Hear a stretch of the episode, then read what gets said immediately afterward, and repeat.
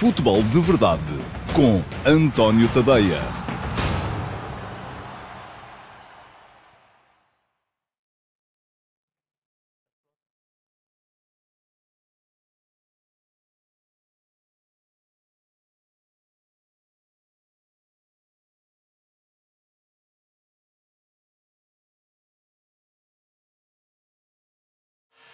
Futebol de Verdade com António Tadeia.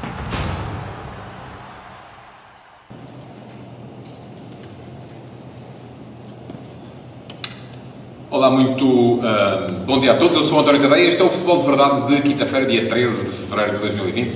Uma uh, emissão que vai olhar um bocadinho para aquilo que foi ontem o Futebol do Porto Viseu, o jogo da segunda mão das meias finais da Taça de Portugal, que ditou a passagem do Clube Porto para a final do Jamor, onde vai encontrar o Benfica. Portanto, vamos ter duplo duelo entre Clube Porto e Benfica daqui até a final da época. Um uh, na Liga, para perceber uh, quem vai ser o uh, campeão nacional. Outro na Taça de Portugal, já com data marcada para 24 de maio no Estádio Nacional. as mesmas duas equipas a discutirem a posse do troféu. E com uma nuance curiosa, é que se o campeonato chega ao fim um, ainda renhido, como está neste momento, aquilo que pode acontecer, e vamos ter uma última jornada absolutamente uh, explosiva, com um Sporting Clube Braga, Flóculo Porto e um Benfica Sporting, uh, e depois as duas equipas a, encararem a final da taça logo a seguir. Portanto, não vai com certeza haver tempo para poupanças, nem margem para poupanças, nem numa equipa nem na outra. Mas bem, isso vai ser lá para maio, para já ainda há muita coisa para decidir uh, e muita coisa para jogar, inclusive é a própria Liga Europa, uh, portanto estão os três clubes em três frentes, os dois clubes em três frentes neste momento, até ao final da temporada. Falarei também ainda um bocadinho daquilo que vai ser uh, o cenário no meio-campo do Benfica, agora que se confirma a lesão ocular de Gabriel, a gravidade da lesão ocular de Gabriel, que pode deixá-lo de fora durante alguns meses. Portanto, é menos uma opção para Bruno Lage na zona do meio campo e, felizmente, para o treinador do Benfica, que há alternativas válidas, ainda que diferentes. São necessariamente diferentes daquilo que Gabriel teria para dar à equipa e vai com certeza voltar a ter quando voltar. Já lá vou. Antes de entrar nos temas do dia, tenho ainda que vos recordar que podem deixar perguntas nas caixas de comentários. Quem estiver a ver em direto o programa, seja no uh, Facebook, seja no uh, YouTube, seja no Instagram, pode ir às caixas de comentários, fazer perguntas, não tem que ser sobre os dois temas que eu anuncio de, acerca dos quais vou falar hoje, tem que ser sobre futebol e uh, no final deste programa, 5, 7, 8 minutos depois, uh, eu pego nas perguntas que tiverem sido feitas em direto e respondo-lhes em direto também no meu site, no antoniotadeia.com. Quem quiser entrar uh, na homepage, na página de entrada do site, logo à direita do, do site, nessa homepage, há um link para o Futebol de Verdade, para o Q&A, uh, perguntas e respostas. É um programa diário que é feito sempre 5, 7, 8 minutos depois do Futebol de Verdade. Para quem quiser saber horas, é mais ou menos ali por volta das 13 horas. Uh, estarei sempre lá de segunda a sexta para responder às perguntas que forem sendo feitas. Pergunta que me foi feita ontem uh, por um de vós uh, que raramente pode ver o programa em direto, vê geralmente mais tarde e assim não tem a possibilidade de fazer perguntas, saber se eu não poderia eventualmente incluir essas perguntas que são feitas em diferido no Q&A do dia seguinte. Vou uh, equacionar essa possibilidade, não ainda hoje, mas uh, possivelmente um dia por semana, se calhar à sexta-feira, já começámos por fazer isso. Uh, vou também pegar um bocadito nas perguntas que tiverem sido feitas e não respondidas, porque chegaram mais tarde, para que seja possível responder-lhes no Q&A de sexta-feira, para não deixar ninguém excluído, porque não gosto de deixar ninguém de fora. Bom, vamos então aos temas uh, do dia de hoje, começando pelo jogo de ontem à noite, Flóculo Porto Académico de Viseu. Já se previa que o jogo fosse relativamente descomplicado para o Flóculo Porto. Era uma equipa que uh, luta pelo título na primeira divisão a jogar em casa contra uma equipa que está ali a meio da tabela na segunda. Portanto, uh, já aqui se vê a diferença de capacidade de uma equipa e da outra e também ainda com a nuance do Flóculo Porto lhe bastar empatar, desde que fosse sem golos. portanto, o resultado com que se entrava em campo já chegava para o Flóculo Porto. E isso marcou não só aquilo que foi a escolha do 11 por parte de Sérgio Conceição, que fez atuar um 11 com sete elementos novos relativamente aos que atuaram no Clássico no último sábado contra o Benfica, mas, sobretudo, aquilo que foi o futebol do Futebol do Porto, por duas razões. Uma delas o facto do treinador ter apresentado uh, uma equipa muito alternativa, com jogadores mais uh, uh, tecnicistas, mais dados ao futebol associativo, fez com que este fosse um Clube Porto diferente daquele que é o Clube Porto habitual, que é um Clube Porto geralmente mais pujante, mais enérgico, mais intenso nos duelos, mais dado a explorar a tal profundidade, com um futebol mais vertical do que aquele que se viu na partida de ontem contra o Académico de Viseu, porque os jogadores são diferentes. Ora, se os jogadores são diferentes, é normal que o futebol também seja diferente. Há uma outra nuance, é que o Porto também sabia que mais cedo ou mais tarde ia com certeza acabar por fazer um, o resultado de que precisava para seguir em frente e por isso também mesmo aqueles jogadores que já de si já não são uh, o protótipo da intensidade dentro do plantel do Futebol do Porto, também não uh, acabaram por meter, se calhar, toda a sua chispa, toda a sua faísca no campo. O próprio Sérgio Conceição disse isso no final, na conferência de imprensa, quando veio dizer que estes jogos são mais difíceis de preparar porque a concentração nunca é a mesma, e é verdade, mas também o facto do Porto ter atuado com uma equipa de raiz diferente, de ADN diferente, também ajudou. Se não reparemos, o Porto teve, do meio campo para a frente, para já um meio campo composto por Uribe, Nakajima e uh, Vítor Ferreira. Uh, estamos a falar do médio defensivo Uribe, melhor do ponto de vista técnico, mas depois também de dois jogadores que são sobretudo finos e técnicos, como são Vítor Ferreira e Nakajima. E depois na frente, Corona e Luís Dias, dois, como lhe chamavam os franceses, jongleurs, dois jogadores que gostam de bola no pé, que gostam de driblar, que gostam de combinar, e Zé Luís, Uh, o, de, de, todos os pontas de lança que o, que o Fogo do Porto tem, também é aquele que tecnicamente é melhor, mas também, em contrapartida, é aquele que é menos intenso, que é menos dado, então, à, ao choque e ao duelo uh, físico. Portanto, temos, tivemos um Fogo do Porto em que os seis elementos da frente, com a incorporação dos laterais, Manafá e Alex Teles, foi uma equipa muito dada a esse uh, futebol mais combinativo. E isso um, também veio, de certa forma, para quem está habituado a ver aquele turbilhão de intensidade, de verticalidade, que é o futebol do do do Porto, veio também uh, o olho aí engana um bocadinho e as pessoas estão habituadas a ver um tipo de futebol naquela equipa e acharam então que o Porto ontem vai jogar lento, devagar, complicativo, enfim, não terá sido tanto assim, foi um bocadinho, mas não terá sido tanto assim. A verdade é que o Porto ainda assim chegou aos 3 eh, a 0, marcou um gol na primeira parte, marcou mais dois na segunda, lances de bola parada, uh, enfim, uh, parece-me que a equipa não precisou de fazer mais e desta forma Sérgio Conceição também pôde poupar a sua equipa para o jogo do próximo fim de semana contra o Vitória Sport Clube, que é um jogo particularmente importante em termos de campeonato, porque eu já o disse aqui, depois da vitória frente ao Benfica no, no, no último sábado, agora tanto o Benfica como o Futebol Clube Porto têm dois jogos muito complicados, o Benfica com o Sporting Clube Braga, o Futebol Clube Porto com o Vitória Sport Clube, dois jogos que podem de certa forma, uh, vir a uh, marcar aquilo que serão os próximos meses de campeonato. Portanto, uh, tivemos então uma vitória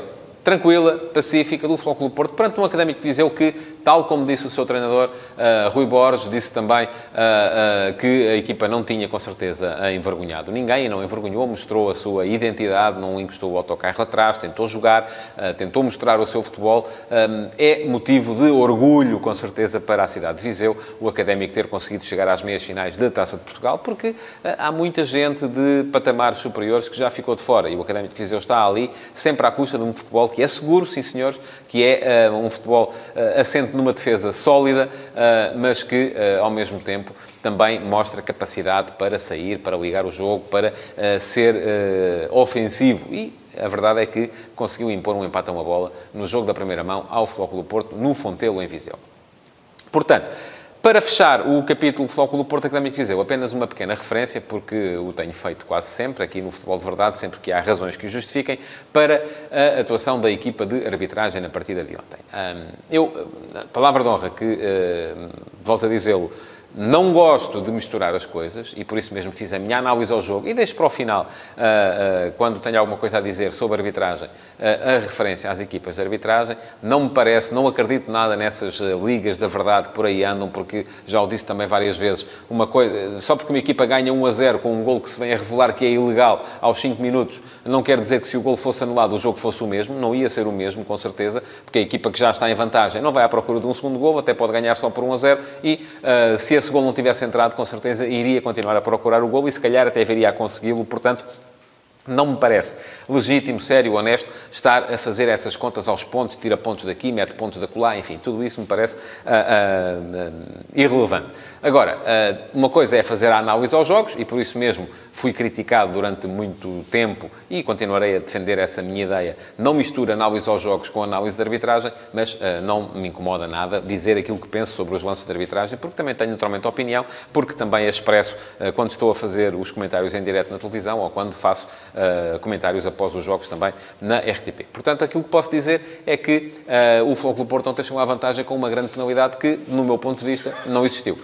não havia razão. Da mesma forma que uh, no jogo do uh, Dragão contra o Benfica, no último sábado, me viram aqui dizer, e quem quiser pode ir lá buscar, porque eu nesse aspecto sou absolutamente coerente, e me viram aqui dizer que o toque de Soares nas costas de ferro não seria o suficiente para ser marcada a falta e para, por isso, não ser marcada grande penalidade ao defesa central do Benfica. Eu, na altura, achei que não era penalti, apenas por outra razão, porque Ferro estava de costas e, eh, estando de costas e não tendo os braços acima dos ombros, não me parece que uh, tenha havido ali razão para grande penalidade.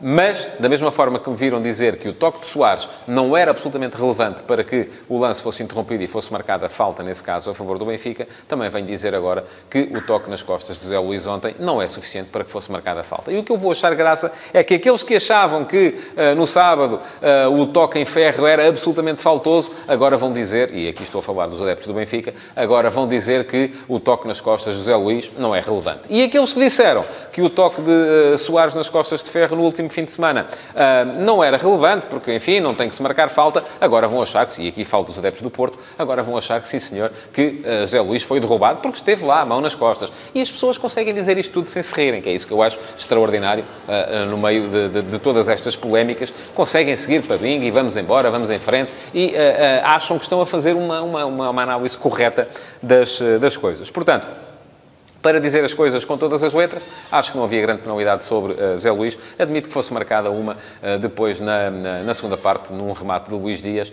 em que o defensor do Académico Viseu tem o braço e vai com o braço ao encontro da bola. O braço não está bem atrás das costas, não me parece também que esteja numa posição natural. Uh, mas, volto a dizer também, não faço associações entre erros de arbitragem e resultados de jogos. Isso, para mim, só é possível numa situação, é um jogo que está empatado, ou que está, enfim, seja qual for o resultado for, e no último lance do jogo, há um erro crasso de arbitragem que define o jogo para um lado ou para o outro. Aí sim, sou capaz de achar que o árbitro teve influência do resultado. Caso contrário, há ainda sempre muito tempo para que as coisas possam ser uh, remediadas.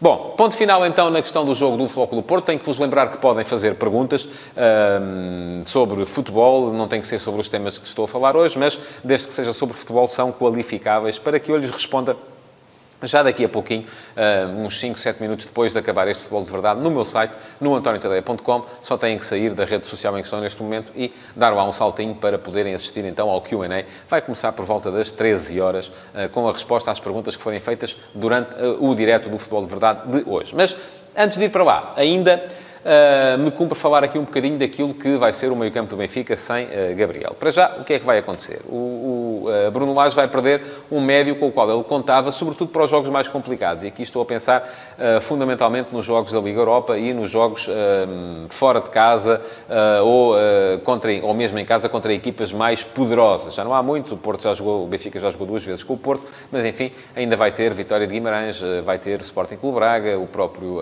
Rio Ave pode vir a ser problemático um, tem Sporting na última jornada, enfim. Portanto, eram jogos... Isto porquê? Porque eu acho que o, o, o meio-campo do Benfica, a não ser nesses jogos de maior... Uh, em que o Benfica tem de, ser, tem, tem de arriscar menos, Uh, Parece-me que o meio campo do Benfica fica bem composto com Weigl e Tarapto, porque Tarapto dá à equipa aquela capacidade para uh, queimar linhas mais rapidamente, para meter a bola mais rapidamente em zonas de criação, porque uh, precipita a verticalização do jogo, enquanto Gabriel é um jogador que lateraliza mais, tal como Weigl, é um jogador mais de posse, Tarapto é um jogador que arrisca mais, por isso também perde mais bolas, mas muitas vezes consegue queimar etapas, queimar linhas e chegar, fazer com que a equipa chegue mais depressa e, enquanto o adversário não está ainda preparado, a zona zonas de uh, criação.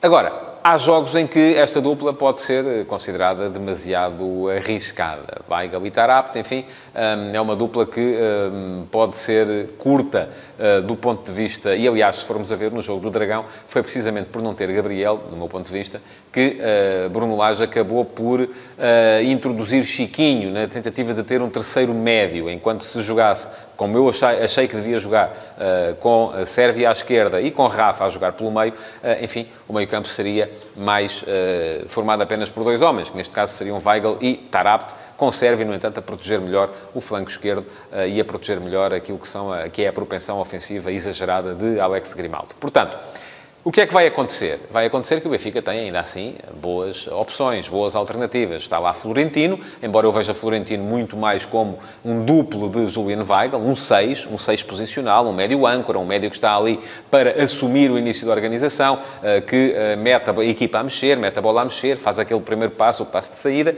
mas tem também Samaris. E é com Samaris que também já é alternativa para outra zona do campo em que o Benfica está um bocadinho depauperado, que é o centro da defesa, porque tem Jardel lesionado e eh, perdeu a German Conti. Portanto, tem apenas neste momento eh, as duas opções que estão a jogar como titulares, Rubem Dias e Ferro, mais Morato, que ainda por cima eh, está também numa situação em que ainda não jogou jogos a sério pelo Benfica.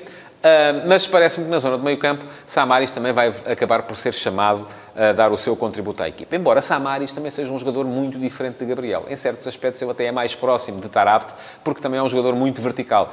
Diferente de Tarapte, que além de um, correr com a bola, faz também muitas vezes uh, queimar as tais linhas, não em posse, mas em passe, e não é a mesma coisa. Queimar a linha em posse é passar a linha com a bola nos pés. Uh, queimar a linha em passe é fazer a bola passar e entrar mais rapidamente uh, no, no, na tal zona de criação. E, e aquilo que o Benfica tem com Tarapte é as duas coisas. Tarapte consegue queimar a linha em posse e em passe. Com Samaris, é um jogador que queima a linha, sobretudo, em posse. É um jogador que transporta. Não é tanto um jogador de passe. Não é tanto um jogador que anteveja, que preveja futebol desse ponto de vista ofensivo. É um jogador mais fiável, até se calhar, por isso mesmo, do ponto de vista defensivo, porque quando o jogador tenta queimar a linha em posse, se a perde, há sempre o recurso à falta. Em passe é mais difícil, porque, uh, enfim, a bola pode imediatamente seguir outro caminho e torna-se mais complicado um, travar a tal transição ofensiva do adversário. Portanto, parece-me que Bruno Lage vai ter ali, uh, ainda assim tem quatro médios para duas posições. Uh, em alguns casos até pode chamar uh, Chiquinho ou Pizzi a desempenhar aquela função. Eh, portanto, eh, não me parece que haja falta de alternativas.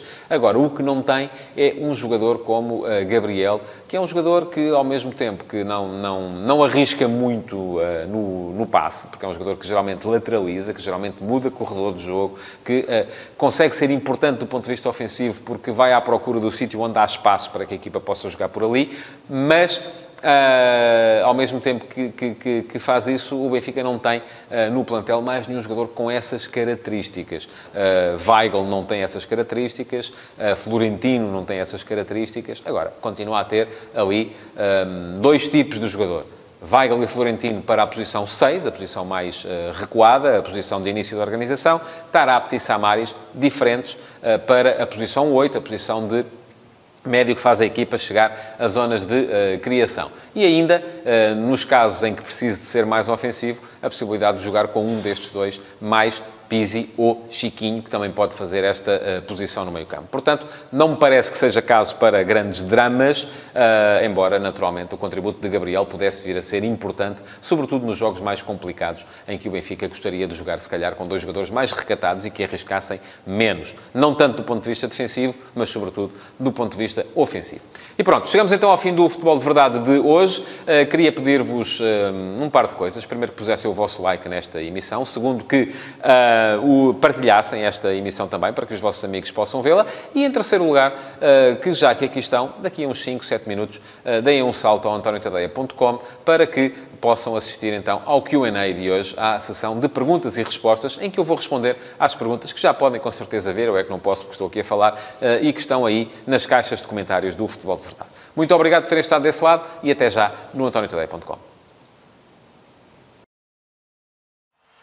Futebol de Verdade. Em direto de segunda a sexta-feira, às 12h30